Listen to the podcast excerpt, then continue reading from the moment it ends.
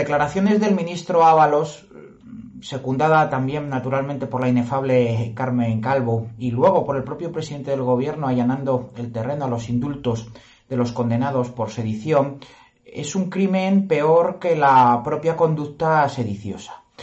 Ábalos, eh, sin que se le cayeran los anillos, viene a decir y afirmó eh, a la prensa que el indulto obedece a una obligación moral de aliviar tensiones. Eh, cuidado con la frase, obligación moral de aliviar tensiones de un indulto. en fin, si alguien estima que indultar lo que ha sido condenado por la justicia, excepcionar la justicia, es una obligación moral, en el caso que sea, desde luego eso lo único que hace es definir moralmente a quien así lo está expresando. En realidad lo que pretende el gobierno no es un indulto como tal, sino una amnistía encubierta, ya que generalizando el indulto a todos los autores condenados de esta conducta sediciosa, lo que se persigue es satisfacer a los socios separatistas del gobierno, no tanto perdonando la pena, sino despenalizando el, el delito. La, diferencia entre el indulto y el delito es esa. El indulto lo que hace es perdonar la pena al delincuente. Sin embargo, la amnistía lo que hace es perdonar el delito. Aunque esto se disfrace como un indulto, en realidad, si es un indulto es general, lo que se está perdonando realmente es el delito,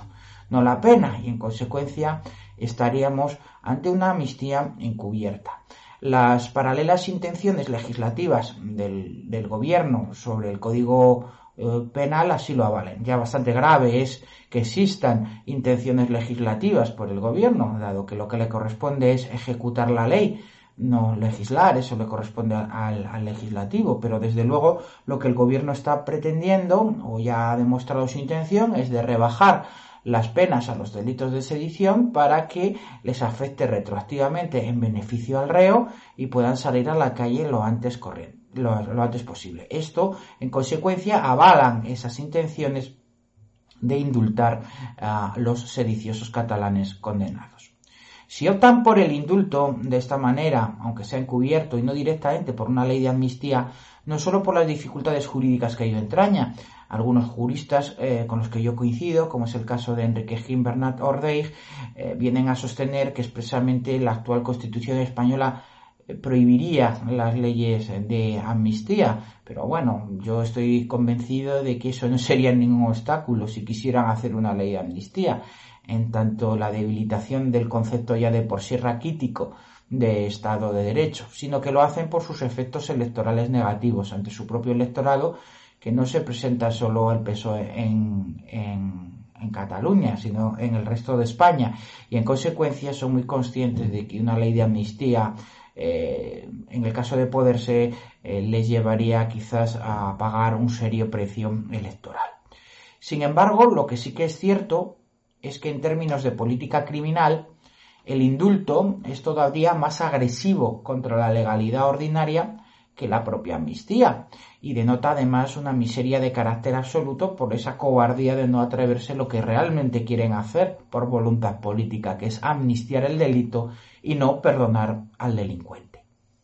En efecto, y como ya apreciara Bacon, el indulto premia una conducta delictiva e invita a cometerla a futuro a otros, incentivando así el delito. Es peor por eso que el delito. ¿Cómo no van a incurrir nuevamente en delito de sedición los separatistas si cuentan con una perspectiva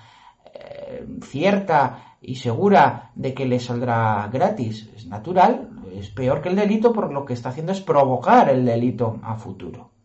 Eso sin contar, además, con la desautorización que supone de la de por sí ya sumisa justicia española, dejando sin efecto sus resoluciones. Porque eso significan el indulto y la amnistía, medidas de gracia por algo antes el Ministerio de Justicia se llamaba Ministerio de Gracia y Justicia, porque tenía en su mano esa excepción graciosa del indulto, es una medida de gracia excepcionante del monopolio de la función jurisdiccional de juzgar y hacer cumplir lo juzgado. Como digo, mientras la amnistía lo que hace es perdonar el delito, el indulto condona la pena del delincuente. El indulto rompe el monopolio jurisdiccional de hacer cumplir lo juzgado en firme, sustrayendo y excepcionando esa, esa función que corresponde eh, al poder judicial y que se entrega así al poder ejecutivo. La gracia solo la puede dar quién tiene el poder para otorgarla, lo que ya de por sí la, misma existencia del indulto nos pone de manifiesto quién está eh, sobre quién, cómo el poder ejecutivo se sobrepone o se pone por encima del poder judicial que debe acatar esa mm, medida eh, de gracia, porque quien digo, como digo, quien otorga la gracia es quien tiene la facultad de hacerlo. Por eso su reconocimiento constitucional supone asumir la preponderancia del Ejecutivo sobre el judicial y el sometimiento de este eh, como instancia instrumental de la política. La amnistía, por otro lado, supondría ese mismo excepcionamiento, pero por vía de ley, negando el monopolio de la facultad jurisdiccional en favor del legislativo, que en el caso de la amnistía sería quien concedería la gracia. Pero sin representantes verdaderos sujetos al mandato imperativo de sus electores, cualquier ley de amnistía, de ser posible, que como digo, en el actual marco y ordenamiento jurídico es más que dudoso, tan solo sería naturalmente otra farsa más, puesto que todos los poderes se encuentran en realidad unidos y concentrados en uno solo.